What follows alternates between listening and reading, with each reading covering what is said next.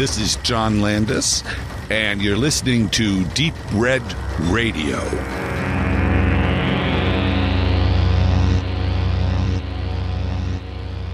Hallo und herzlich willkommen zur elften Sendung und wir gehen in die Sommerrunde. Das heißt, die nächsten drei Sendungen werden etwas kürzer ausfallen. Deswegen spreche ich auch gerade ein bisschen schneller.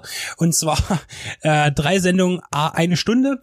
Und ja, wir wollen jetzt gar nicht so viel für unser tolles Programm, das wir auch in einer Stunde zustande kriegen. Wir haben auch viel zu bieten. Gehen wir jetzt sofort über zu einem wunderbaren Fundstück, ähm, das unbedingt rein muss. Das hat der Max nämlich für uns gefunden. Also erzähl mal was. Es sind nicht, es ist nicht ein Fundstück, es sind drei. Ich war ja ein bisschen im Urlaub in Mailand und Bergamo und ich bin jetzt niemand, der seinen Urlaub jetzt an den Videoläden oder so ausrichtet, aber wenn einer um die Ecke ist, gucke ich dann doch schon mal hin. Und in Mailand gibt's ja den relativ bekannten Bloodbuster Videostore, da war ich dann auch drin gewesen, war auch total überfordert und überwältigt von der ähm, Auswahl, auch wenn man da jetzt nicht unbedingt Schnäppchen schießt, die haben zwar alles, aber entsprechend auch teurer, viele Mediabooks, auch die deutschen Releases oder ähm, 88 und was halt auch aus England, Arrow, alles kommt. Da habe ich mich schwer zurückgehalten, weil ich auch am Anfang des Urlaubs ja noch nicht so wusste, mit dem Geld immer gefährlich, das so rumzulegen. Danach kam eher so kleine Videoläden und im einen, das war sehr charmant. Und da wollte ich euch eigentlich jeweils schon eine Videokassette mitbringen, weil der Videoladen in Bergamo hat noch eingeschweißte Videos für acht bis zwanzig Euro verkauft. Und ich hatte eigentlich Lust, euch jeden so eine italienische Version von Hard to Kill oder alles Mögliche. Ich hatte so eine Doppelbox von Tommy Knockers für meine Stephen King Sammlung hatte ich schon in der Hand und dachte mir, ah, so viel Gepäck, so viel Volumen. Ich habe mich dann zurückgehalten, hab's nicht gemacht, aber ich kann euch die Adresse von dem Laden nennen. Man schickt sich sowas selber zu. Kaufst du, gehst zur Post ah, und schickst es dir. Das wird da noch eine Weile stehen, nehme ich an, weil das steht da auch schon eine Weile, die, zumindest diese Videos. Ich habe dann äh, noch mal ein bisschen zuschlagen können, eigentlich nur in einem, in einem Buchhandel, der aber auch eine ganz gute Filmabteilung hatte und da habe ich euch dreien jeweils was mitgebracht. Ja, das bleibt auch fair. Es hat genau gleich gekostet. Es ist auch in dem Sinne fair, dass es alles DVDs sind. Das sind Klassiker. Es ist wie bei den Videos weder eine deutsche noch eine englische Fassung drauf. Es ist halt alles italienisch oder französisch, sage ich jetzt schon mal. Und sie taugen eigentlich nur zum Hinstellen oder vielleicht mal, um einen äh, Abgleich zu machen mit irgendwelchen anderen Fassungen. Und damit ich jetzt nicht Gott spielen will und die hier verteilen, zieht ihr einfach. Und ihr könnt danach ja auch noch tauschen. Und ja, und dann könnt ihr ja mal gucken, was ich mitgebracht habe. Wir, fa wir fangen mit der 1 an und ich weiß auch nicht, wie ich es beschriftet habe. Oh, ich habe die 1. Das ist ja klasse. So, dann kriegt der Stefan ah, den. Die 1, da gucke ich gleich mal rein. Dario Argento Profondo Rosso, Doppel-DVD. Hm. Das sieht aber hübsch aus. Finde ich schon mal sehr fein. Danke. Ich habe die Nummer 2 gezogen. Du hast die Nummer 2 gezogen. Genau, die zwei, das geht jetzt ein bisschen in eine andere Richtung, so oder so. So, aha, ich habe, jetzt muss ich natürlich den Titel aussprechen können. Also auf jeden Fall ein Film mit Jean-Paul Belmondo. Der Film mit ihm, oder? Der, der Film, Jos Il Professionata, oder, ja genau, der El Professional steht ja. Wunderbar. Ja, den habe ich noch gar nicht, also ich genau, habe den also, in gar keiner Form. Also bei dem kannst du auch die französische Fassung gucken, wenn du mit dem Italienischen... Weil nur gegrunzt und geschossen wird. Tobi hat jetzt das etwas andere Produkt aus seiner Jugend ihm vielleicht noch bekannt. Ach, es ist auch noch der, der Film, den ich am wenigsten mag mit dem. Hey, Miami, Supercops, ähm, Bud Spencer, Terence Hill. Das war wirklich schon so auf dem absteigenden Ast. Nee, nee, äh, Troublemaker war der absteigende Ast. Ja, da war der Ast schon abgebrochen. Dann Aber fast so richtig. 94, ne? Aber es ist auf jeden Fall ein sehr schönes Release im Gegensatz zu den äh, einfach sehr ja, billig, lieblosen DVD Blu-rays in Deutschland sieht das sehr hübsch aufgemacht aus. Ich selber, warte, ich gebe gleich das Mikro weiter, habe mir übrigens gar nicht so viel gekauft, aber tatsächlich auf DVD zwar nur, aber alle fünf Terminator-Filme neu für 10 Euro gekauft. Da dachte ich. Okay, alle zusammen oder jeder, jeder nee, Film 10 Euro? Äh, nee, nee, alle, alle, das alle zusammen. An, an Kuba, da gab's nämlich eine, da konntest du eine DVD kaufen, oder ja, es war eine DVD, da waren alle sechs Fast and Furious Filme drauf, auf einer DVD. Du warst in Kuba. Ich war auf Kuba, ja. Auf Kuba. Nicht neulich, sondern vor ein paar Jahren, aber hm. Äh, Max, vielen, vielen Dank. Dank, Max. Äh, ganz lieb und auch, ja. Also ich bringe euch nichts mit aus dem Urlaub, außer dir. Ich habe dir mal diesen äh, den Soundtrack mitgebracht, den Shaft äh, Soundtrack aus Italien. Der stand neben einer Hakenkreuz-Kaffeemühle, den, den musste ich einfach mitnehmen. Äh, vielen Dank. Äh, ich werde ihn natürlich aufmachen. Er ist original verschweißt. Ich habe ihn noch nie gesehen. Ähm, ich komme auch zu einem kleinen Fundstück. Ich habe mir jetzt mal seit Ewigkeiten eine LP bestellt, ähm, die es eigentlich so gar nicht gab und, und zum ersten Mal gibt und jetzt schon wieder nicht gibt. Und zwar hat Waxworks Waxwork Records hat den kompletten Cruising Soundtrack, Cruising, der Film von William Friedkin rausgebracht. Ganz schwer auf 380 Gramm Vinyl LP. Das sind Colored Vinyl in schwarz, äh, blau und weiß. Ähm, der komplette Soundtrack und Filmscore, also der ist mittlerweile schon wieder ausverkauft, kam so um die gut 50 Euro und geht jetzt schon auf die 70, 80 rauf mit Liner Notes von William Friedkin, mit Booklet und wie gesagt den Songs aus dem Film und dem Score. Und von Vinyl gehen wir jetzt zu Papier über. Ich habe wieder dabei eine Movistar-Ausgabe, natürlich die Ausgabe Juni und wir hatten letztens erst gesagt, dass hier immer viele tolle nackte Frauen in dieser Filmzeitschrift drin sind und dieses Mal hat es auch eine nackte Frau aufs Cover geschafft. Und neben dieser äh, barbusigen Frau sieht man dann noch äh, Stallone stehen, also ein, ein kleines Bildchen nebenan und es wird Werbung gemacht für Rambo 3, Running Man und Bloodsport. Das war ein guter Monat. Und aber eigentlich bezieht sich die nackte Frau auf die Sommerfilme, die angekündigt werden. American Ice Cream Teil 2, Die Nacht hat ihren Preis, Casanova Junior und Rollentausch. Erotik im Kino ist ein Artikel hier drin, der Leitartikel wahrscheinlich. Und es gibt Poster von Thomas C. Hall und James Woods. Und die Plakat Edition hat sich wieder verbessert. Letztens hatte ich gesagt, man sieht, die Qualität geht zurück. Dünnes Papier, es ist wieder dickeres dabei. Das heißt, wunderbare Sache. Ansonsten, ja, viel drin. Zum Beispiel auch äh, Fürsten der Dunkelheit ist ein Plakatmotiv drin. Und das Reich der Sonne. Ja, ein interessanter Science-Fiction-Beitrag ähm, allgemein zu Science-Fiction-Filmen. Äh, leider habe ich diesmal keinen Super Canon-Beitrag gefunden. In den letzten Zeitungen wurde ja geschrieben, was Canon alles machen wird bald, was aber nie kam. Man spricht hier eher über Stallones 50 Millionen Dollar Vertrag mit verschiedenen Studios. Auf jeden Fall eine interessante Ausgabe und sehr actionlastig, der Sommer.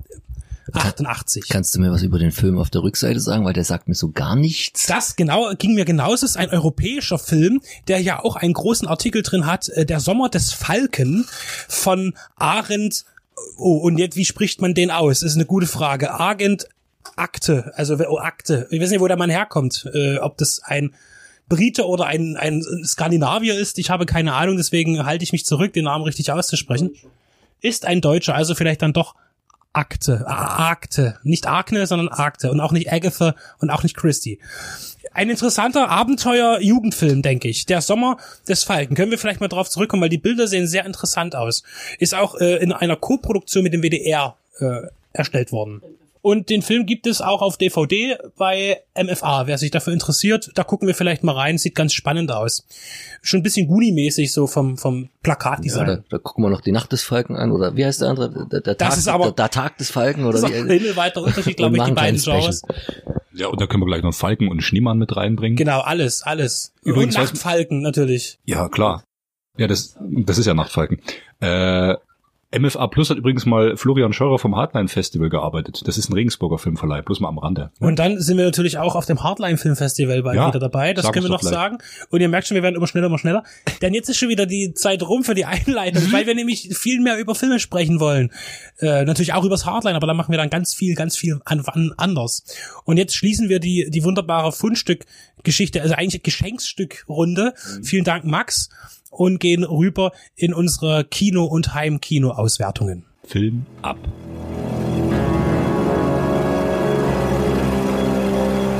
Coming soon to a theater near you. Wir waren in Godzilla 2. König der Monster, glaube ich, oder so ähnlich. Es gibt nicht mal ein Plakat. Also wir sind noch im Kino, wir sind gerade frisch raus aus dem Saal. Wir sind platt. Platt vor uns setzen, was wir da gerade gesehen haben, ich muss jetzt mal kurz Luft holen und gebe das Mikro ab an Benedikt. In der Tat ist es schwer, sich zu überlegen, wo man anfangen soll. Ich persönlich würde mich jetzt nicht als Godzilla-Experte bezeichnen, aber ich habe zumindest die Showa-Staffel gesehen. Ich habe auch die ähm, ich habe alle Staffeln gesehen und mag die Showa und auch die Heisei-Staffel und ich habe dazu schon eine Meinung und äh, die Sache ist die, dass natürlich, wenn man immer sagt, ja, man möchte gerne noch das Alte bewahren, äh, das geht natürlich technisch halt nicht mehr. Wir reden jetzt hier von äh, Männern in Gummianzügen, wir reden von Modelleisenbahnplatten, die präpariert sind und, und gesprengt werden, also nur von physischen Effekten. Natürlich kann ich das von so einem Film wie jetzt nicht erwarten. Ja, und das hab, hab, ist klar. So, Aber was mich so geärgert hat, wo es wirklich eigentlich darum geht, auch hier die, diese Zerstörungssequenzen, die immer dazugehören, wenn eben zwei ganz große Kaijus aufeinander losgehen. Und das ist jetzt in dem amerikanischen Beispiel, das wir aktuell haben von 2019, absolut so schlecht umgesetzt, dass ich sage, dieses CGI zerstört diesen ganzen Film. Und dann kommt wieder, ja, du mit deinem alten Scheiß, aber ich sage immer wieder, was war denn bei Independence Day? Dort hat man ähm, natürlich sind viele Special Effects zu heute schlecht gealtert von Independence Day von 97 oder wann das war 96. Aber die Effekte, wo praktisches äh, mit CGI verbunden wurde, sprich wenn man das Weiße Haus sprengt oder Gebäude oder Städte vernichtet werden, das sah sensationell aus. Und das kann man heute nicht mehr. Geht das nicht mehr? Sind die Leute zu blöd dazu, einfach mal ähm, Häuser zu bauen in Maßstäben, was weiß ich wie, und das Ganze real zu sprengen und dann am Computer nachzubearbeiten, dass das irgendeine Form von Größe besitzt, optischer Größe? Das da, das, das da, das war wie ein, wie ein Malbuch. Gerade eben, was ein Kind ausgemalt hat, das, das keine Augen hat. Entschuldigung. Das, äh, und auch keine Farben, weil der Film ist die ganze Zeit so dunkel gehalten, es ist immer schlechtes Wetter und so weiter. Warum? Damit man die Effekte nicht detailliert machen muss. Das ist der einzige Grund. Das ist einfach, und der Film hat 170 gekostet. 170, also nicht Dollar, sondern Millionen Dollar, ja, oder Yen. Und da sind wir bei dem Thema Wanda Group. Das ist so ein bisschen, wo ich immer merke, Legendary Pictures wurde ja für ein paar Milliarden an die Wanda Group verkauft, also ein riesengroßer chinesischer Medienkonzern. Und seitdem äh, finde ich, lässt das auch ganz schön nach, weil sich die, die Effektqualität mehr, ohne jetzt den allgemein schlecht zu machen, an den chinesischen Markt ähm, richtet und nicht mehr eben an den eher amerikanischen Markt. Und da finde ich persönlich sehe ich einen optischen Verfall. Und das ist bei diesem Film ganz besonders schlecht, denn natürlich ist es schön, ähm, die Idee zu haben, wieder Rodan zu sehen, Mosra, hier auch wieder wie im Deutschen immer gerne Motra genannt wird also Musura im Original sozusagen und auch King Kong, der jetzt hier nicht eine Rolle spielt, aber Godzilla und natürlich King Ghidorah, der ja eigentlich der wahre König der Monster ist, das dreiköpfige Drachenmonster. Aber das bringt mir alles nichts, wenn das alles äh, so so das ist lieblos dort. Man sieht diesem Monster ganz selten in kompletter Aufnahme, man ist immer ganz nah dran, damit man das ganze Monster nicht zeigen muss, äh, dann verschwindet es irgendwo und es ist eben nicht mehr so, dass man sich die Zeit genommen hat, das Monster direkt zu zeigen, wie eben in den 60er und 70er Jahren. Ich gehe jetzt mal von den ganz ernsten ersten beiden Teilen weg von Godzilla aus den 50ern, sondern gleich in die 60er, 70er, wo das alles schon ein bisschen mehr Trash-Charakter bekam. Und ja, und dann tanzte eben auch Godzilla mal auf, auf der Modelleisenbahnplatte und das war alles sehr albern und so weiter. Aber die Effekte bei den Schlachten, äh, die waren viel besser. Natürlich rudimentärer, aber es, sah, es hatte alles mehr Echtheit an sich, auch in diesem Gummi- Universum. Trotzdem, und das, dieser Film besitzt keine innere Glaubwürdigkeit für sich selbst. Gut, ich fasse das mal zusammen. Also ich mache das jetzt quasi so wie, wie wahrscheinlich die Produzenten des Films gedacht haben, dass man dem Zuschauer, der so doof sein muss und dass man einfach dem nochmal jede Szene nochmal vorkaut, zusammenfasst. Und das mache ich jetzt auch. Also, ich sage es nochmal ganz einfach, Benedikt mag den Film nicht. Ich mag den Film vor allen Dingen aus dramaturgischen Gründen. Er ist eine Katastrophe. Dieser eingehend erwähnte, es wird alles nochmal zusammengefasst, damit es wirklich der letzte Idiot begreift, was jetzt gemacht wird. Es gibt zum Beispiel eine Schlüsselszene, äh, relativ kurz vor dem großen Finale. Wir kommen ja auf Creed sozusagen nochmal zurück. Das quasi der Held, der muss erstmal scheitern. Und dann wird er wieder aufgebaut und dann kann er mit doppelter Kraft zurückschlagen und mit geballten Boxhänden äh, auf der Treppe tanzen. Ja, das haben wir hier quasi auch gehabt. Die Treppe gab's, den Sockel. Es gab das wieder aufbauen durch eine Atombombe. Spoiler, hey. Und das wurde alles so minutiös vorbereitet. Wir schieben den in Atomzäpfchen in den Arsch. Das wusste jeder, das haben wir begriffen. Und zehn Minuten später ist dann der Superwissenschaftler mit grauen Haar und Brille also tu mir jetzt eine atomare Rakete neben Godzilla in die Luft jagen, um den wieder zu reaktivieren. Okay, haben es hier nur mit Idioten zu tun oder hat der Regisseur und die Produzenten und die Drehbuchautoren selber vergessen, was die vor zehn Minuten geschrieben haben? Dass sie sich immer wieder daran erinnern müssen. Das sind Demenz, Actioner, Fantasy-Streifen und der ständige Regen. Also der schlechte Wetter hat schon Benedikt beschrieben. Es spielt entweder unter Wasser, auf dem Wasser oder es ist überall Wasser. Das Einzige, was neben wahrscheinlich einer sehr, sehr günstigen Gage hier die Leute gekriegt haben, ist eine Erkältung. Eine CGI-Erkältung, weil es war ja sowieso fast nichts echt. Was ich jetzt gar nicht so wegstreichen möchte, möchtest, dass man durchaus ein paar gute Ideen hatte, die aber restlos wieder zerstört werden. Ich finde zum Beispiel diese Geschichte äh, Godzilla oder die Monster als Götter zu sehen, wie das äh, vielleicht äh, Völker vor 10.000 Jahren getan haben oder vor 20.000 Jahren, äh, wo man so ein bisschen in die Richtung schlenkt und da gibt's noch so ein Atlantis-Moment und sowas. Das fand ich jetzt gar nicht so schlecht. Hätte man das ein bisschen tiefgründiger behandelt und vielleicht sogar mehr auf Storytelling gesetzt, als eben auf die Action, die in dem Film einfach nicht da ist, äh, die versucht wurde. Aber mehr Gutes kann ich dem Film jetzt nicht abgewinnen. Und es ist einfach wirklich traurig, wirklich das anzusehen, weil es fehlen die Plotpunkte, um irgendwie da noch irgendwie was erzählerisch rauszuholen, weil optisch ist es wirklich ganz finster. Was man vielleicht noch halbwegs als positiv sehen kann, oder zwar zumindest für mich so, ich stecke nicht ganz so mega in der Materie drinne. Also für mich gab es auf jeden Fall erstmal das Positive, dass Gareth Edwards Godzilla eine Aufwertung bekommen hat durch den jetzt. Shin Godzilla immer noch der beste Godzilla ist in den letzten Jahren. Und dass halt die Creature Design Sätze hier bei dem Godzilla, wenn man es mal gesehen hat, schon eher noch an den Originalmonstern dran ist, wie Mothra hat schon ein bisschen Pelz und ist halt schon ein bisschen diesen Niedlichkeitsfaktor drinne, was ich ja auch erst dachte, das tun sie auch noch wegstreichen und dass es halt ein Kaiju in München gibt. Ein Wolperdinger wahrscheinlich. Wir haben jetzt überhaupt nichts zur Story gesagt, weil das jetzt auch jetzt nicht wirklich ist. Es geht halt auch hier aber wieder um, um bekannte Themen aus dem Godzilla-Universum. Das heißt, äh, die Umweltzerstörung durch den Menschen am Planeten. Wie kann der gelöst werden? Äh, dadurch, dass eben die Kaijus äh, als höhere Rasse, als, als mächtigere Rasse als der Mensch den Planeten zurückerobert und dadurch ähm, die, die Erde wüst macht. Also quasi der Genesis-Effekt wie bei Star Trek 3 oder 2, genau, Wrath of Khan, äh, dass einfach die Erde komplett platt gemacht wird und dadurch neues Leben entsteht geht durch die Monster. Denn das wollen manche Leute, ähm, sogenannte Ökoterroristen, eben heraufbeschwören und andere wollen es verhindern. Das ist so der grobe Punkt und man versucht einen Punkt in der Mitte zu finden, ein paar äh, Gruppen, um das Ganze glimpflich ausgehen zu lassen für die Menschheit. Und dann kommt eben noch der Faktor Ghidorah dazu, der ein Alien ist. Ich meine, das Aliens, Alien-Monster kam auch in den letzten 50, 60, 70 Jahren immer wieder dazu, weil die japanischen Drehbuchautoren auch nicht so sehr wussten, woher jetzt die, die neuen Geschichten kommen sollten, kamen eben außerirdische Monster dazu und Godzilla wurde ja zum zum Freund des Menschen, genauso wie Mosura.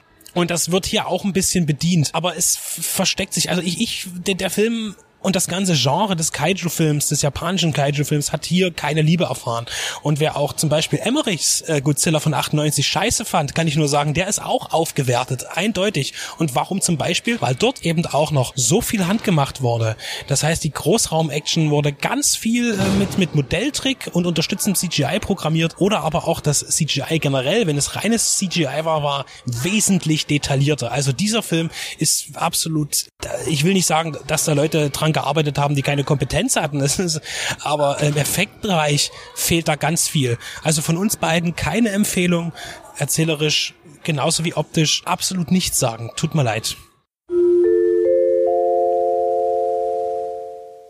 Es wurde die Bitte an mich herangetragen, einen Film zu besprechen, der in dem Moment, wo ihr das jetzt hört, wahrscheinlich schon im Kino angelaufen ist. Wie groß, weiß ich gar nicht. Aber ich habe mich breitschlagen lassen und den Stream bekommen. Es geht um Patrick Roy Beckerts Breakdown Forest oder der deutsche Titel Tal der Skorpione. Auf den waren wir tatsächlich schon mal aufmerksam geworden durch einen Trailer mit bald im Kino und in gewisser Weise doch überrascht, auch aufgrund des Casts, aber natürlich auch genau aufgrund dieses Casts auch ein bisschen erschrocken und dann schon wieder vorurteilsbehaftet. Ich komme später noch zu den Namen. Er ist ein Remake von dem gleichnamigen sagen wir mal, Wald- und Wiesen-Actionfilm, den der Regisseur mit sich auch als Darsteller damals vor sechs Jahren, 2013, schon mal als Langfilm inszeniert hatte und sicher, wie das oft in dem Genre so läuft, sich jetzt einen kleinen Lebenstraum erfüllt hat und den in einem noch viel größeren Ausmaß mit einem doch zumindest recht bekannten Cast neu verfilmt hat, der jetzt äh, von Bush Media tatsächlich auch ins Kino gebracht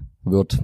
Zu diesem bekannten Cast, wie auch immer, der relativ junge Mann, man sieht weil er auch eine der Hauptrollen spielt, gekommen ist, zählen halt die halbe Bootbesetzung, Claude Rudolph, Ralf Richter und Martin Semmelrogge. Ohne dass ich den Herrn jetzt zu nahe treten wollen, die spielen halt den üblichen Psychopathen, würde ich auch immer sagen, das ist halt die Kategorie Schauspieler, die eigentlich keine Schauspieler sind, weil sie halt immer wieder für die gleiche Rolle besetzt werden und das machen sie halt hier auch in dem Film, immer mit einer Knarre in der Hand jemanden anderen erschießen. Dann reiht sich da noch ein die gute Michaela Schäfer. Das ist halt bisher auch immer ein sehr fragwürdiges Qualitätsmarkenzeichen gewesen für Filme. Ich weiß gar nicht, Benedikt, wie hieß der letzte Indie-Film mit ihr, den wir besprochen haben? Ich komme jetzt auch nicht drauf. Der einzige wirkliche Schauspieler, muss man sagen, ist ja Mathieu Carrier der alle anderen aussticht. Der restliche Cast zwangt so zwischen grottenschlecht und gerade noch so mittelmäßig. Man merkt halt, dass das jetzt irgendwie nicht professionelle Schauspieler sind, sondern alle irgendwie so gefühlt aus dem Freundeskreis zusammengecastet oder noch in den äh, Anfangsschuhen ihrer jeweiligen Karrieren steckend.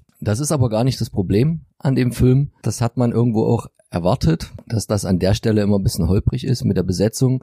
Viel schwerwiegender fand ich halt leider die Laufzeit. So ein Film darf nicht 130 Minuten dauern. Das ist, das ist ungefähr eine Dreiviertelstunde zu viel. Wenn man den ein bisschen strafft, das ganze Gequatsche, was leider auch sehr symptomatisch ist für so eine Herzensangelegenheiten, dass diese Kill Your Darlings Geschichte, von der wir auch oft schon gesprochen haben, dass die Regisseure mit so einem Projekt, was wahrscheinlich auch eine Wochenendarbeit über viele Jahre gewesen ist, es nicht so richtig hinbekommen, da sich zu trennen, obwohl das manchmal besser wäre. Also der Film wechselt eigentlich nur von relativ stumpfen Dialogen ab zu Ballerszenen. Die sind wiederum ganz gut gemacht, weil kein Computer benutzt wird, sondern da ist jemand ein sehr großer Fan des Heroic Bloodshed Genres. Da werden halt Leute durchlöchert am laufenden Band. Die größte Schießerei beginnt auch am Anfang, da ist sogar mal eine Explosion dabei, die kommt wiederum aus dem Computer. Ansonsten wird halt durch den Wald gerannt und geredet, gerannt, dumme Sprüche gemacht, sexistische Sprüche gemacht, Macho-Sprüche gemacht. Claude Oliver Rudolph ist da so eine ganz klassische 80er Jahre äh, Figur, homophob, rassistisch, natürlich auch der Böse so gewollt. Man merkt den Machern an, dass sie da in einer anderen Zeit, einem anderen Actionheld, weiß ich nicht, nachtrauern oder dem irgendwie bisschen huldigen. Ich weiß halt nicht, warum man heutzutage diese Art von Film noch so machen muss. Ja, und das ist leider irgendwie ein bisschen verschenkt gewesen. Auch diese relativ großen Namen können da überhaupt nichts rausholen, weil auch Ralf Richter hat ja nur jetzt in seit Bambung Bang, Boom, Bang in vielen Projekten mitgemacht, aber sich halt immer wieder wiederholt. Und jetzt hat er halt eine Knarre in der Hand und dann kommen halt so Sprüche. Aber hier Claude Oliver Rudolph. Wer pissen will, die, wie die Großen, muss auch die Beine heben können. Und wir sind Fremde in einem fremden Land. Ja, das ist halt alles nicht so ausgewogen. Man hätte viel mehr den Dialog rausschmeißen müssen, das kürzer halten, sich konzentrieren auf das Weniger an Story. Die ist übrigens, wie in einer Zeitschrift, deren Namen ich jetzt nicht nenne, beschrieben mit was war's, der deutsche Battle Royale. Das geht ungefähr in Ordnung, was die Thematik angeht, aber natürlich nicht die Qualität. Ich würde, ich hätte noch geschrieben, Battle Royale trifft äh, Surviving the Game, weil es ist jetzt nicht nur ein paar Psychopathen, die in irgendein Waldstück gesteckt werden und sich gegenseitig umbringen, sondern es gibt auch noch Jäger, die diese Psychopathen umbringen und wer irgendwie dieses Spiel überlebt, soll dann zur Erzeugung eines neuen Superübermenschen für so eine Nazi-Familie bisschen dienen das war's schon ungefähr an Story. Relativ dünn. Wahrscheinlich habe ich jetzt mit, mit der Anfrage, hier was einzusprechen, nicht unbedingt Positives äh, bewirkt, aber ich denke, man muss das halt auch realistisch sehen und darf jetzt nicht alles über grünen Klee loben, nur weil es jetzt eine deutsche Genreproduktion ist. Aber genau deswegen muss man sich halt auch fragen, haben wir vielleicht genau diesen Ruf bekommen und uns erarbeitet in den letzten 20 bis 30 Jahren, weil halt immer wieder dann doch mal sowas rauskommt. Also wer auf Action steht, die auch wenig unterfüttert ist mit Handlung, kann mal äh, einen Blick drauf werfen. An sich unterstützen wir die Projekte und wünschen viel Erfolg im Kino. Wir wünschen uns aber gleichzeitig, dass auch mehr an die Story gedacht wird und komprimierter gearbeitet wird, vor allen Dingen in diesem Genre. Das muss mehr Zug und Drive haben und ein bisschen mehr Substanz. Action alleine oder Horror und Splatter alleine machen meistens noch keinen ganzen Film. Hallo, hier ist der Benedikt von Deep Red Radio. Ihr hört gerade unseren Filmpodcast für die Liebhaber und Liebhaberinnen des Genre- und Independent-Kinos. Ja, uns gibt es seit nunmehr 2012 in verschiedener Besetzung, aber immer beständig und bieten euch ein umfangreiches Audioprogramm zu Spielfilmen, zu Serien. Wir haben auch Interviews für euch im Angebot, Specials, mal länger, mal kürzer ein buntes Programm. Was kommt aktuell auf Blu-ray und DVD raus? Nicht alles kommt in unser Portfolio, aber das für uns Wichtigste und Interessanteste. Schlechte Sachen, gute Sachen, was lohnt sich, was nicht und was kommt im Kino. Auch das haben wir im Auge, auch wenn wir nicht immer ganz aktuell sind und alles abgrasen. Wir kommen zu Wort zu den Sachen, die uns interessieren und hoffentlich auch euch. Besonders auch Randerscheinungen sind uns wichtig, Low-Budget-Filme und darunter. Filmkritik und Analyse sollen nicht Langeweile bedeuten, sondern auch ein bisschen Spaß machen. Und wir bemühen uns, stetig Information und Unterhaltung zusammenzubringen. Ob wir es nun alleine tun, in Einzelbesprechungen oder aber gemeinsam in unseren Shows. Wir berichten auch gerne vom großen Rummel auf den Filmfestivals. Sehen konnte man und wird man uns auf dem Cinestrange Cineways Filmfestivals, auf dem Fantasy Filmfest der Journale oder dem Hardline Kino Extrem. Vor unseren Mikrofonen unterhielten wir uns mit John Landis, John Glenn, Sam Furstenberg oder auch John Huff. Des Weiteren auch Darstellern wie Charles Rettinghaus, Toby Jones, Dieter Laser oder Klaus-Theo Gärtner. Beziehungsweise auch Menschen, die hinter dem Ganzen stehen, Label- und Programmchefs. Wir möchten auch in der Zukunft mehr mit Gastautoren kooperieren oder mit kollegialen Blogs gemeinsame Sache machen. Dazu könnt ihr euch gerne bei uns melden, wenn ihr mitmachen wollt oder selber einen Podcast habt oder einen Blog und Interesse an einer Interaktion habt. Es geht uns allen um die Liebe zum Kino und zum Film und nicht um die Konkurrenz. Unser Team besteht aus Benedikt Wilken, Stefan Jung, Tobias Kloppisch und Maximilian Scholz. Wir sind kostenlos, aber nicht umsonst. Aber gerne freuen wir uns auch jederzeit um Unterstützung, sei es im Internet durch Klicks und Likes, durch das Weiterverbreiten, durch Teilen, durch die Mundpropaganda und wem das Ganze auch noch vielleicht den ein oder anderen kleinen Euro wert sein sollte, darf das gerne per PayPal bei uns auf der Seite spenden. Denn wir sind nicht werbefinanziert, sondern wir finanzieren uns selbst. Das heißt, alles kommt aus unseren eigenen Taschen, aus unseren Erwerbstätigkeiten und das tun wir auch gerne. Nur jede Unterstützung wird begrüßt. Über 140 Stunden bekommt ihr mittlerweile bei uns und das sind knapp 1000 Filmbesprechungen, Serienbesprechungen oder Interviews, Features und Berichte. Das ist eine ganze Menge und das wird auch noch mehr. Also kommt auf unsere Seite, kommt zu iTunes und wo ihr uns auch immer findet, unterstützt uns, hört uns, liebt uns. Wem steht es zu, zu sagen, ob ein Krieg sinnvoll ist oder nicht? Krieg ist nie etwas Gutes und die Gründe in der Menschheitsgeschichte für kriegerische Auseinandersetzungen sind so vielfältig gewesen wie die Entscheidung zum letzten politischen Mittel. Wenn sich ein Tyrann und Massenmörder diplomatisch nicht bewältigen lässt und ein ganzer Kontinent in Tod und Elend versinkt, ist es dann nicht rechtens, den Krieg zu erklären? Ich denke ja. Aber ich war nie selbst von so einer Situation betroffen. Und darf ich dann eine Meinung dazu haben?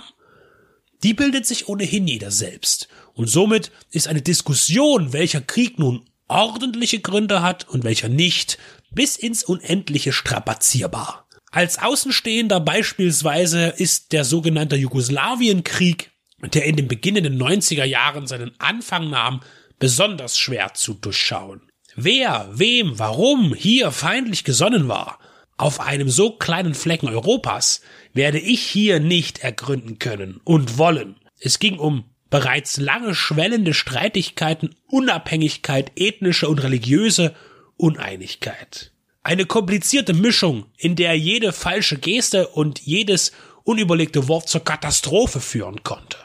Aber Dani Stanovic wollte der Welt als geborener Jugoslawe mit seinem Film No Man's Land eine satirische Sicht auf diesen Konflikt zeigen, die 2002 mit dem Academy Award für den besten fremdsprachigen Film ausgezeichnet wurde.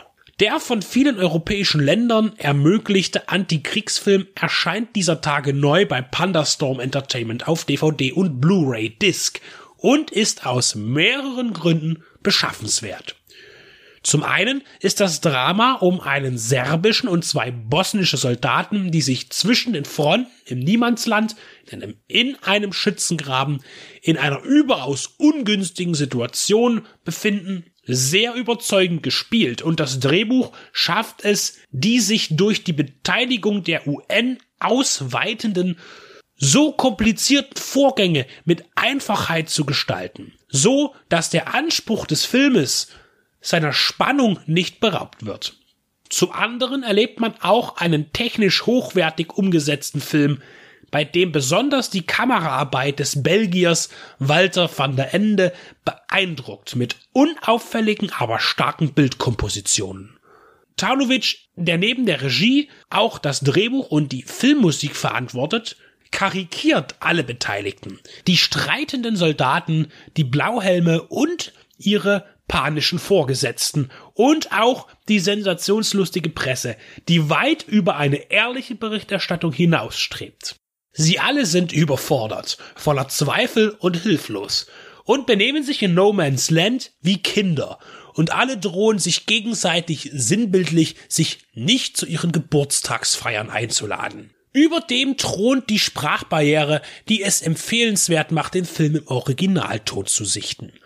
No Man's Land von 2001 reiht sich sehr weit vorne unter den großen Kriegssatiren ein und überzeugt mit einem Charme, der den brenzligen Vorfall auflockert und nicht die Betroffenheit des Publikums einfordert, sondern unterhaltend einen noch nicht lange geschehenen und vor Ort auch nicht vergessenen Streit in den Fokus rückt.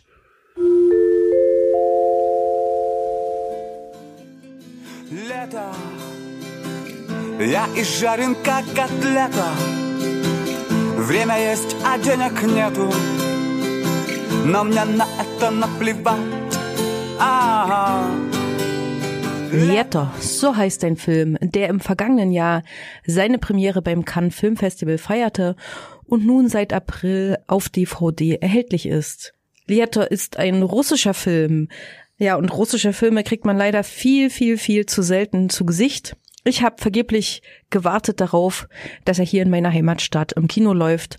Das tat er nun mal nicht. Und so bin ich froh, dass man es wenigstens in der DVD-Auswertung solche Perlen des Kinos nochmal zu Gesicht bekommen kann.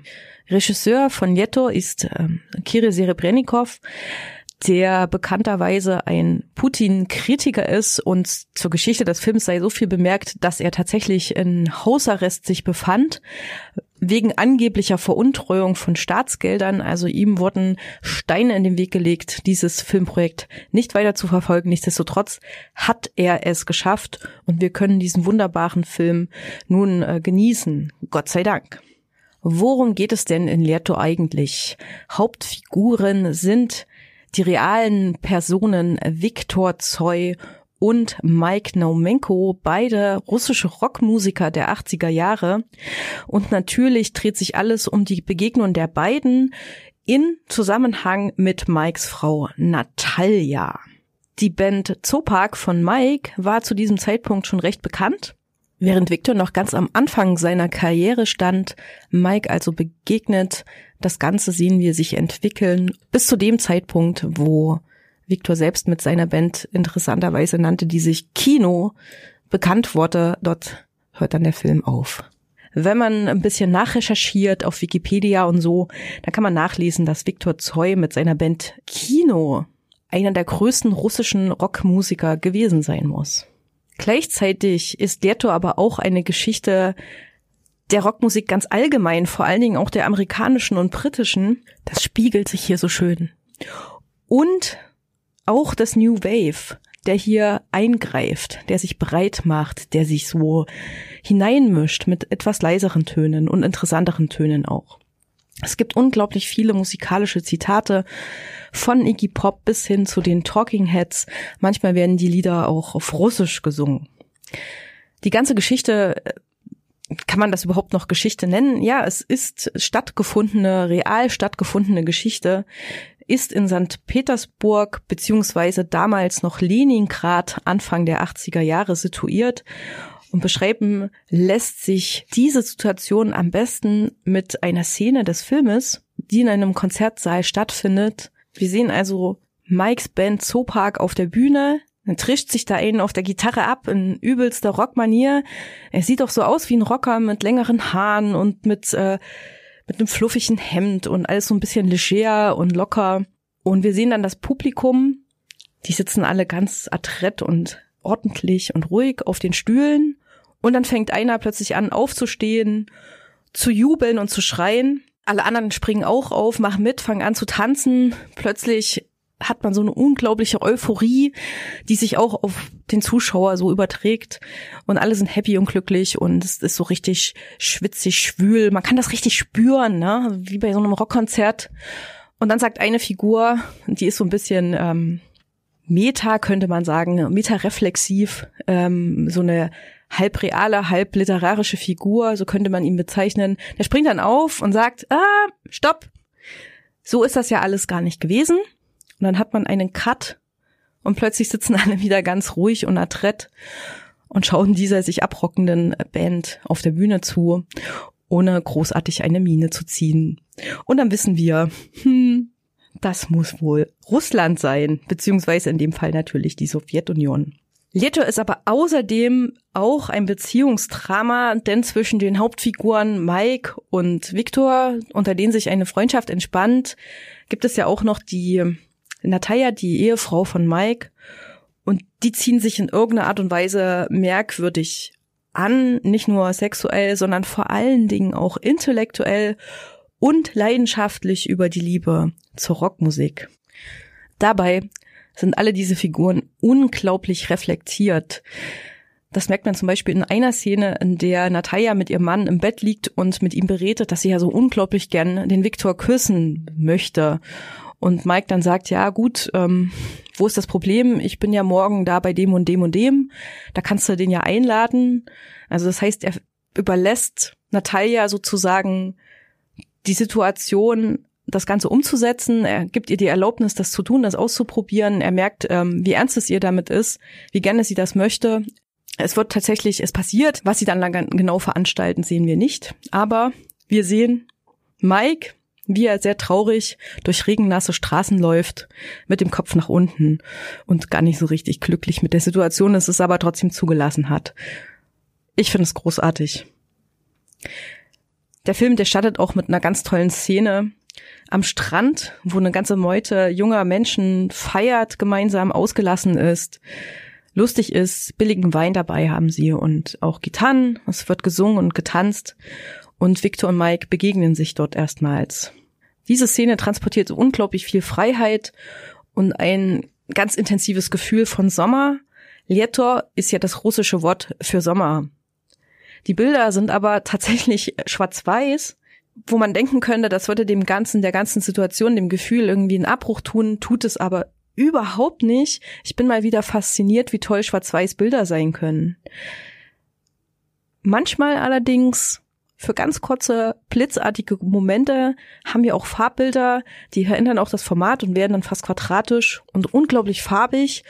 Und das impliziert dann so einen 8 Millimeter Kamerablick. Manchmal sehen wir nämlich auch einen von diesen Typen dort am Strand mit einer Kamera rumhantieren.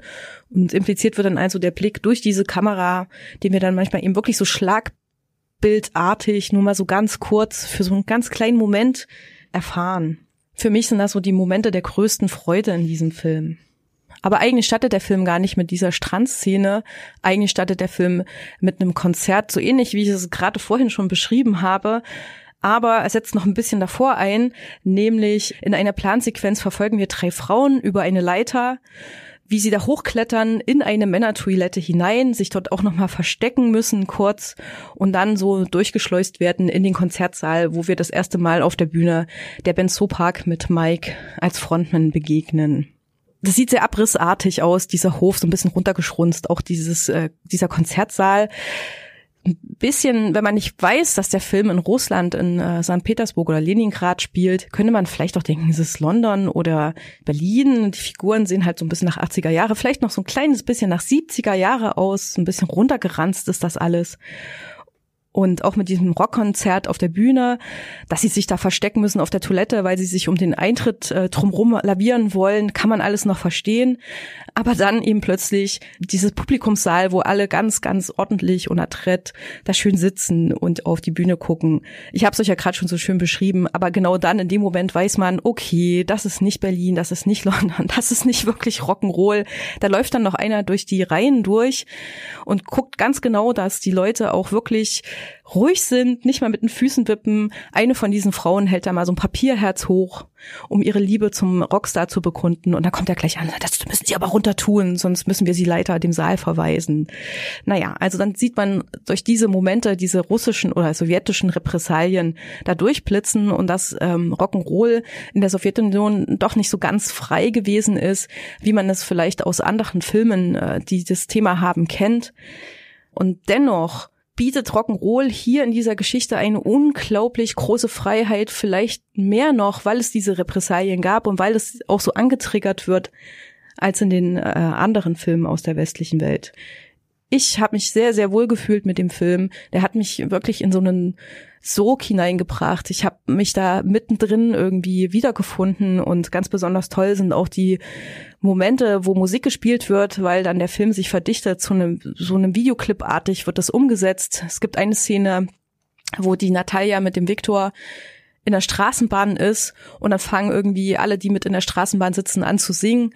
Und das macht unglaublich viel Freude und dann hat man noch so grafische Elemente, die da so wie Blitze reingeraten oder wie so Flicker, Flacker-Elemente, die nochmal so Freude und Euphorie verdeutlichen und auch an die Musikvideoclips der 80er Jahre erinnern. Das macht sehr viel Spaß anzuschauen und ist auf der einen Seite eine fremde Welt und auf der anderen Seite irgendwie auch nicht.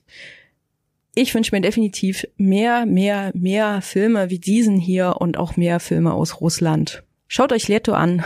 Auf DVD ist er zu sehen und auch auf Amazon Prime. Im 17. Jahrhundert beenden nach kriegerischer Übernahme die Manschuren die mehr als 250 Jahre andauernde Ming-Dynastie und tauschten sie gegen die eigene aus, die dann ungefähr genauso lange über China herrschen sollte.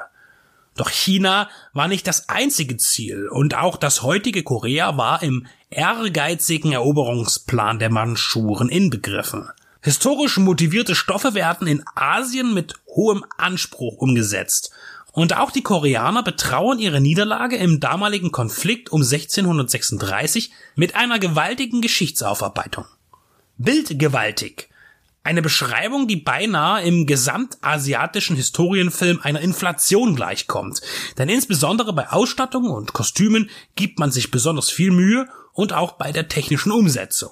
The Fortress, nicht verwandt oder verschwägert mit Christopher Lambert oder Stuart Gordon, schildert die Belagerung der Festung Namhang Sangseong vermutlich richtig ausgesprochen, durch die Manschuren, in der sich der König der Joseon-Dynastie verbarrikadiert hat.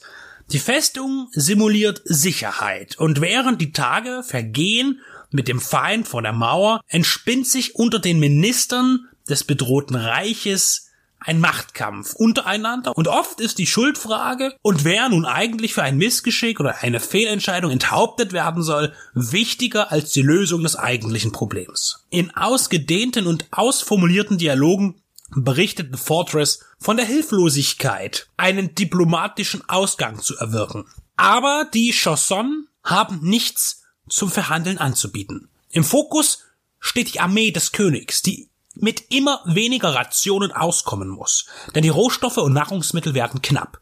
Hinzu kommt, dass gerade bei dieser Belagerung ein strenger Winter wütet und die bangenden Kämpfer in Eisestarre versetzt. Ihre Ausgezerrtheit wird ihnen in den Schlachten zum Verhängnis, in denen sie dem Gegner nichts entgegenzusetzen haben und niedergerungen werden. Das Gros des Films liegt bei der Kommunikation. Die Handlung und die Verbindungen sind komplex erzählt. Die dazwischen platzierten Kampfszenen sind eindrucksvoll erarbeitet und optisch actionreich gestaltet. Dieser über zweistündige Geschichtsunterricht kann damit aber nicht ganz ohne Abstriche abgehandelt werden. Denn etwas zäh wird es dann schon immer mal wieder.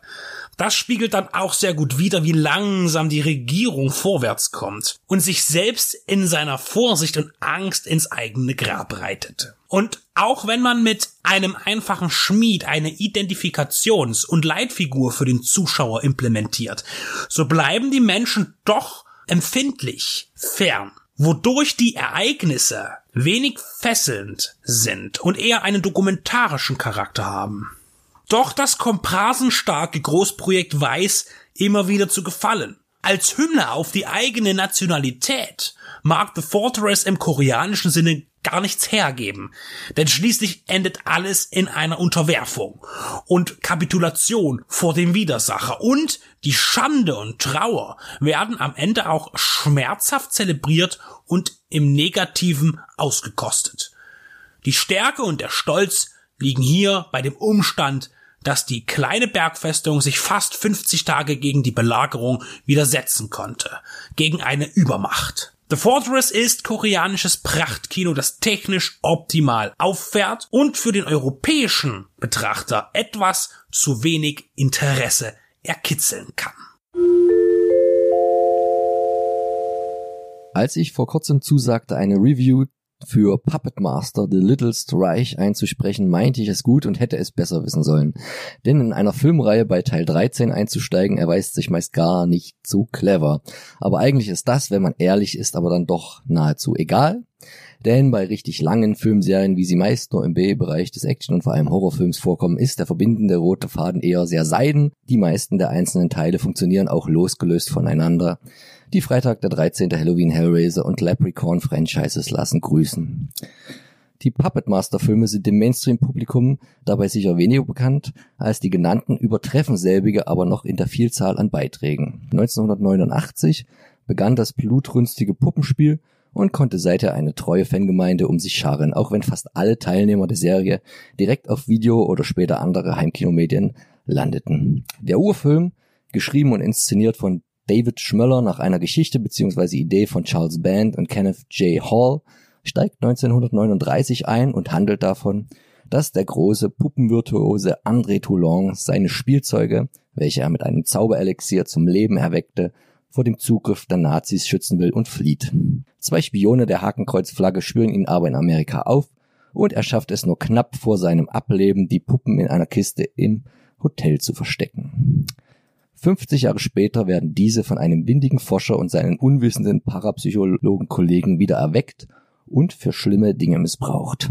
Und drei Dekaden Blutbad nehmen ihren Lauf.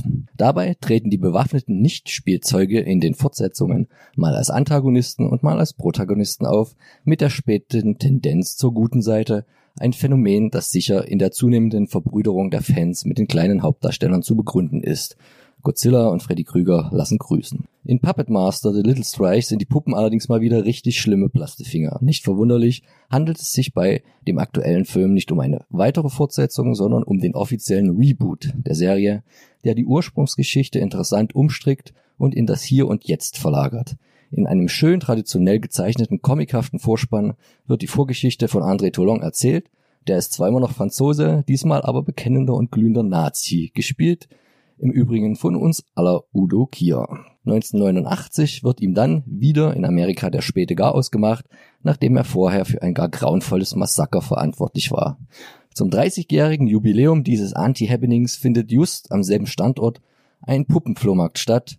Auch Comiczeichner Edgar ist samt Freundin und Nerdkumpel am Start, um die creepige Puppe seines ehemaligen Bruders zu verkaufen. Die findet sich am Conventionort natürlich in bester Gesellschaft wieder und zum Leben erweckt richten Chuckys Ahnen das nächste Blutbad an.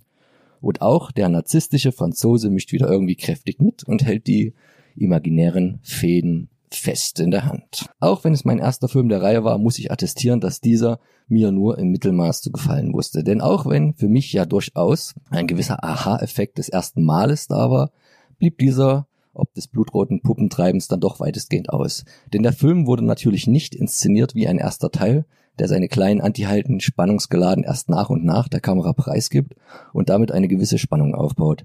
Schon allein der Trailer des Ur-Puppet Masters beweist, dass das damals auch in diesem Universum funktionierte. Hier verliert der Film aber kaum Zeit und sobald die Charaktere im angesprochenen Convention Hotel eingetroffen sind, werden sie auch schon dezimiert. Hier kann der Film dann aber immerhin mit soliden, klassischen, handgemachten FX-Punkten und wenn sich computergenerierte Effekte versteckt haben, sind sie gut untergemischt. Hier präsentieren die Macher auch die ganze Bandbreite an Variationen einen Menschen ein möglichst unangenehmes und grafisches Ableben zu bereiten. Da wird dann auch vor selbst ungeborenen Kindern nicht halt gemacht, Dabei sei aber nicht vergessen, dass man es hier vom Vibe her eher mit Braindead zu tun hat und nicht mit Martyrs oder Hostel. Das ist aus meiner Sicht zum einen gut, da ich grundsätzlich nicht der Torture-Porn-Freund bin und eher auf Lustiges aus Peter Jacksons Frühwerk stehe, Andererseits hat man damit auch schon alles gesehen an Fansblätter, was es so gibt. Wie jeder Film danach, der sich weitestgehend auf seine Effekte verlässt und an Story nur Magerkost zu bieten hat, wird auch Puppet Master The Little Strike somit schnell eintönig und man ist immer verleitet, nebenbei kräftig zu recherchieren.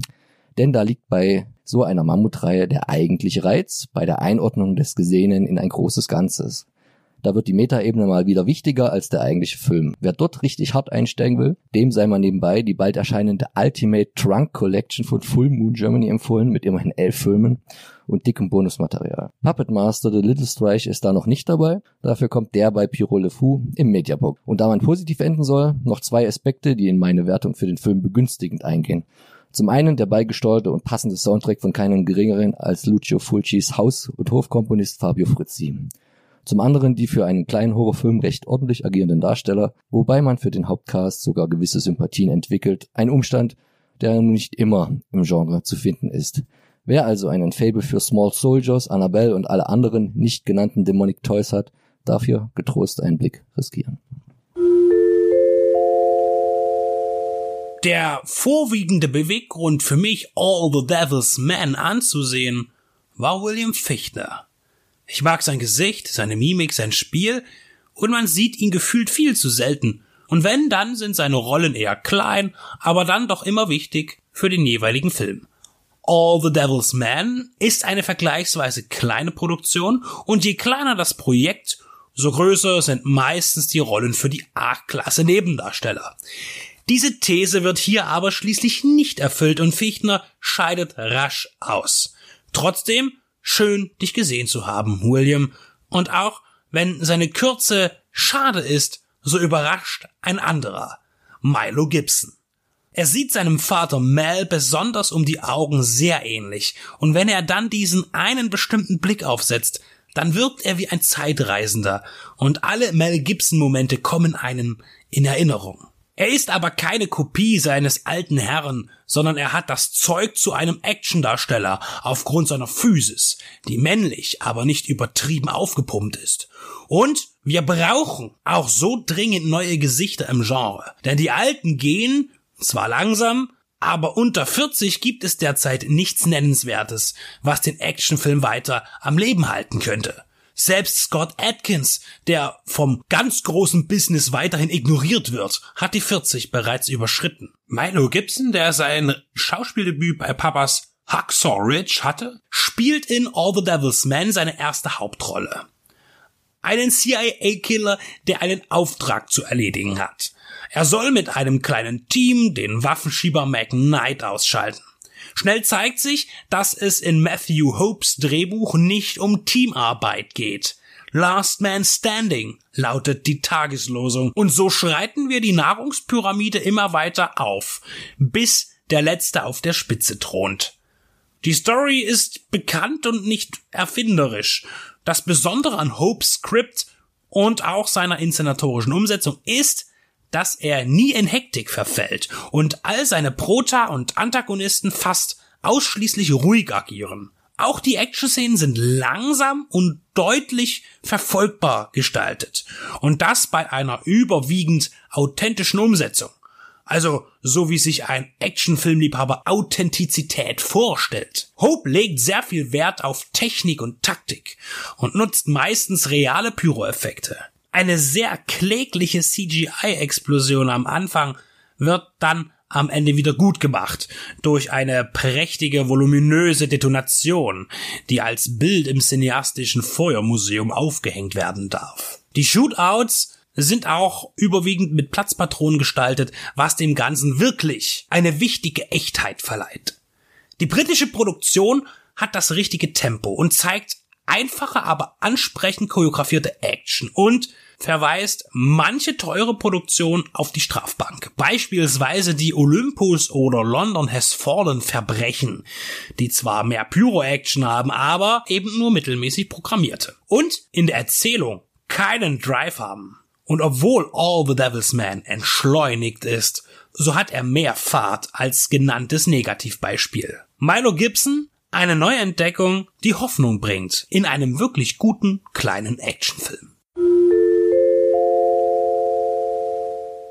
Niemand hatte es einfach im Film Sie sind verdammt. Und das bezieht sich auf die beklemmenden und wenig positiven Aussichten der gezeigten Geschichten, als auch auf den Regisseur Joseph Losey. Der Amerikaner war in seiner Heimat geächtet worden wegen sogenannter und mutmaßlicher kommunistischer Umtriebe, da er gleich nach dem Ende des Zweiten Weltkrieges für ein Jahr der kommunistischen Partei in den USA angehörte. Er hatte es aber auch in seinem europäischen Exil nicht leicht zu arbeiten, denn auch dort weigerten sich amerikanische Schauspieler zum Teil mit ihm zu drehen.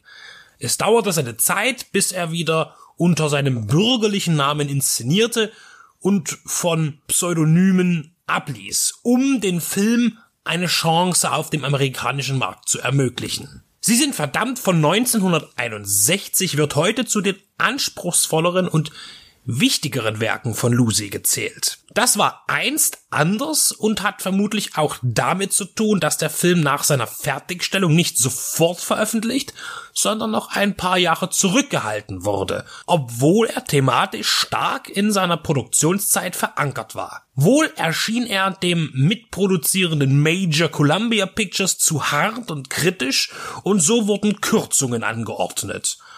Nach seiner Restauration vor gut 30 Jahren konnte er aber vervollständigt werden und liegt nun auf Blu-ray Disc von Explosive Media in Deutschland vor. Auf das Övre von Lucy möchte ich jetzt nicht vertiefend eingehen. Für mich vorrangig interessant ist dabei, dass er 1951 das US-amerikanische Remake von M, eine Stadt sucht einen Mörder als Regisseur übernahm, nachdem sich Fritz Lang geweigert hatte, diese Produktion mit zu betreuen. Das als einziges. Was ist denn nun so schlimm an Sie sind verdammt gewesen? Er gehört zu dem Zyklus von Anti-Atom-Filmen, die dem Publikum schreckliche und zumeist fantastische Auswirkungen von nuklearer Strahlung zeigte. So symbolträchtig und monströs manifestierend wie die Japaner mit Godzilla oder das Grauen schleicht durch Tokio, ebenso wie die Amerikaner mit schrumpfenden Menschen in die unglaubliche Reise des Mr. C oder im Gegenteil wachsenden im The Amazing Colossal Man ist die britische Co-Hammer-Produktion nicht, sondern wesentlich subtiler.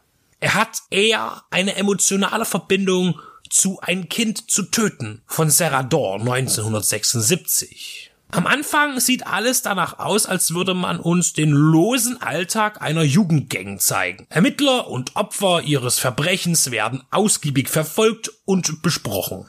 Erst in der Mitte von These Are the Damned begegnen wir den Kindern, die sich anhand des Covermotives und Kinoplakates erwarten lassen und dann auch die wichtigste Rolle spielen. Und die bisher so realistisch anmutende Geschichte samt ihrer verschiedenen Mitspieler werden Teil eines weitaus größeren. Das den Film zugrunde liegende Buch von H.L. Lawrence prangert unter anderem an, dass die Regierung gerne Projekte als geheim vor der Bevölkerung versteckt, weil sie aus moralischen und ethischen Gründen nie zugelassen werden würden, wenn alle eine Meinung dazu abgeben dürften.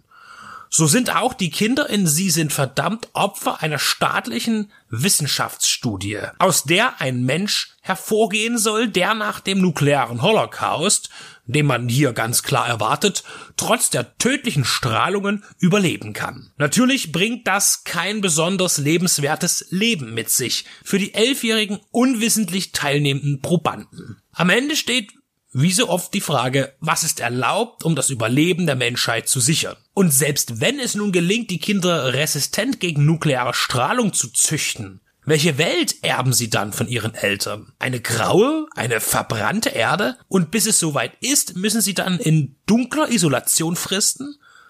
Die Bedürfnisse der Kinder und auch der Wissenschaftler werden gleichberechtigt diskutiert. Weniger im Fokus stehen dann die niedrigeren Bedürfnisse, die aus dem Gangchef King und seiner Schwester Joan sowie dem amerikanischen Touristen und Gangopfer Simon hervorgehen. Und dennoch zeigen sie auf anderer Ebene, wie wichtig es ist, sich gegenseitig die Wahrheit zu sagen und der anderen Meinung Raum zu lassen. Der laute Hilferuf am Ende geht in die Welt hinaus, an alle, besonders aber an die Verantwortlichen. Wissenschaft, Wirtschaft und Politik. Verantwortungsvoll mit den Errungenschaften ihres Schaffens umzugehen. Vor allem mit denen, die schwer zu kontrollieren sind. Sie sind verdammt erweist sich als erwachsener Beitrag zum sonst eher spektakulären Atomangst-Genre der späten 50er und frühen 60er Jahre, dessen Ende wirklich deprimierend ist und es schafft, eine ehrliche Beklemmung auszulösen. Denn hier geht dann auch die Regierung über die Freundschaft und dann auch Hand in Hand mit Mord. Denn ein Geheimnis muss bewahrt werden. Unter allen Umständen.